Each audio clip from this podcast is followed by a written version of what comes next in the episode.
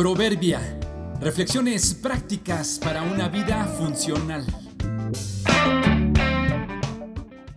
Abril 14. Todos para uno y uno para todos. La compatibilidad es necesaria para la efectividad. Un accidente o una enfermedad en ocasiones hacen necesaria la colaboración de amigos y conocidos para que donen sangre. De preferencia se solicitará sangre de un tipo en particular que puede ser compatible con el necesitado. La incompatibilidad de la sangre surge porque no todos los glóbulos rojos son iguales. Por dentro todo es hemoglobina, pero afuera las proteínas y carbohidratos que cubren las células varían ligeramente. De ahí vienen los diferentes tipos de sangre, A, B, AB y O. Aparte hay que considerar los factores conocidos como RH positivo o negativo.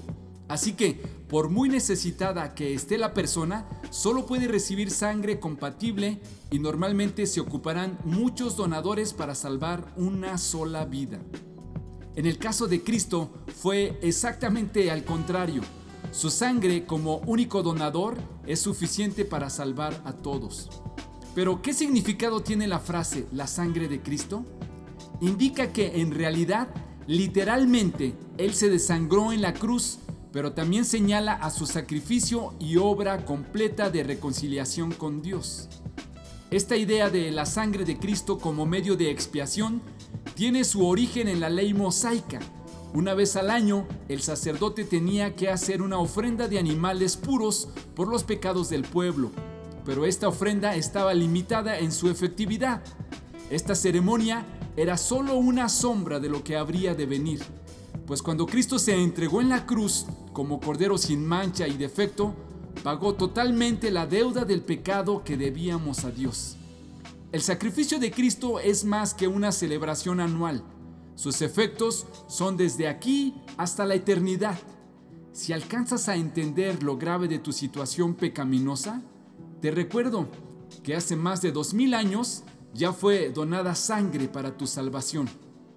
Acércate a solicitar ayuda. Su sangre es compatible para todos. Pues ustedes saben que Dios pagó un rescate para salvarlos de la vida vacía que heredaron de sus antepasados. No fue pagado con oro ni plata, los cuales pierden su valor, sino que fue con la preciosa sangre de Cristo, el Cordero de Dios que no tiene pecado ni mancha. Primera de Pedro 1, 18 y 19.